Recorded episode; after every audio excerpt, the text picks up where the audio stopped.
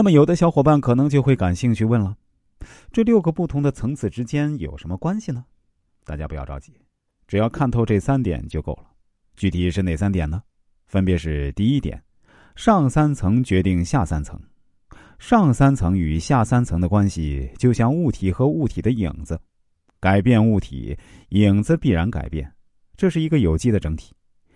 这种思维架构大家一定要有。很多人的迷茫，或者很多公司的迷茫，都在于过于聚焦下三层完成情况的好坏，却很少停下来啊，对于上三层做深度的思考。其实啊，不管人或者公司呢，都是由上三层引领的。低层次的问题用高层次的认知好解决，但是啊，高层次的问题啊，用低层次的认知是难以解决的。身份层次可以解决能力层次的问题，但是反过来不行。比如乔布斯的名言是“活着就是为了改变世界”，基于他对自己身份的定位，他才会不断去创新，才会有创新的能力。第二点，层次越低越容易改变，层次越高越难以改变。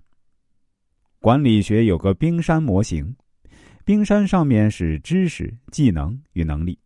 下面自我形象、价值观、驱动力等方面，在认知层次中，下三层属于冰山之上的部分，容易改变；而上三层呢，属于冰山之下的部分，难以改变。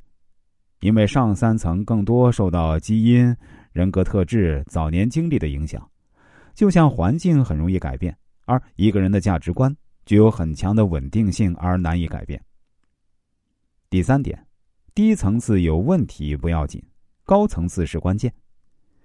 很多去过阿里巴巴的人感觉在阿里就像打了鸡血一样，貌似在阿里内部没什么机制流程，员工把其称为“生机勃勃的乱”。阿里巴巴从创立的第一天起呢，就确立了让天下没有难做的生意的使命。二零零四年，阿里巴巴将成为一家持续发展一百零二年的公司定为愿景。并正式形成了六脉神剑的价值观和文化：客户第一，团队合作，拥抱变化，诚信、激情、敬业。二零一九年，阿里巴巴成立二十周年之际，面临新的历史机遇，进入新的发展阶段。从六脉神剑到新六脉神剑，是因为使命、愿景、价值观就是阿里巴巴的 DNA。当然，有很多企业都有自己的愿景、使命和价值观。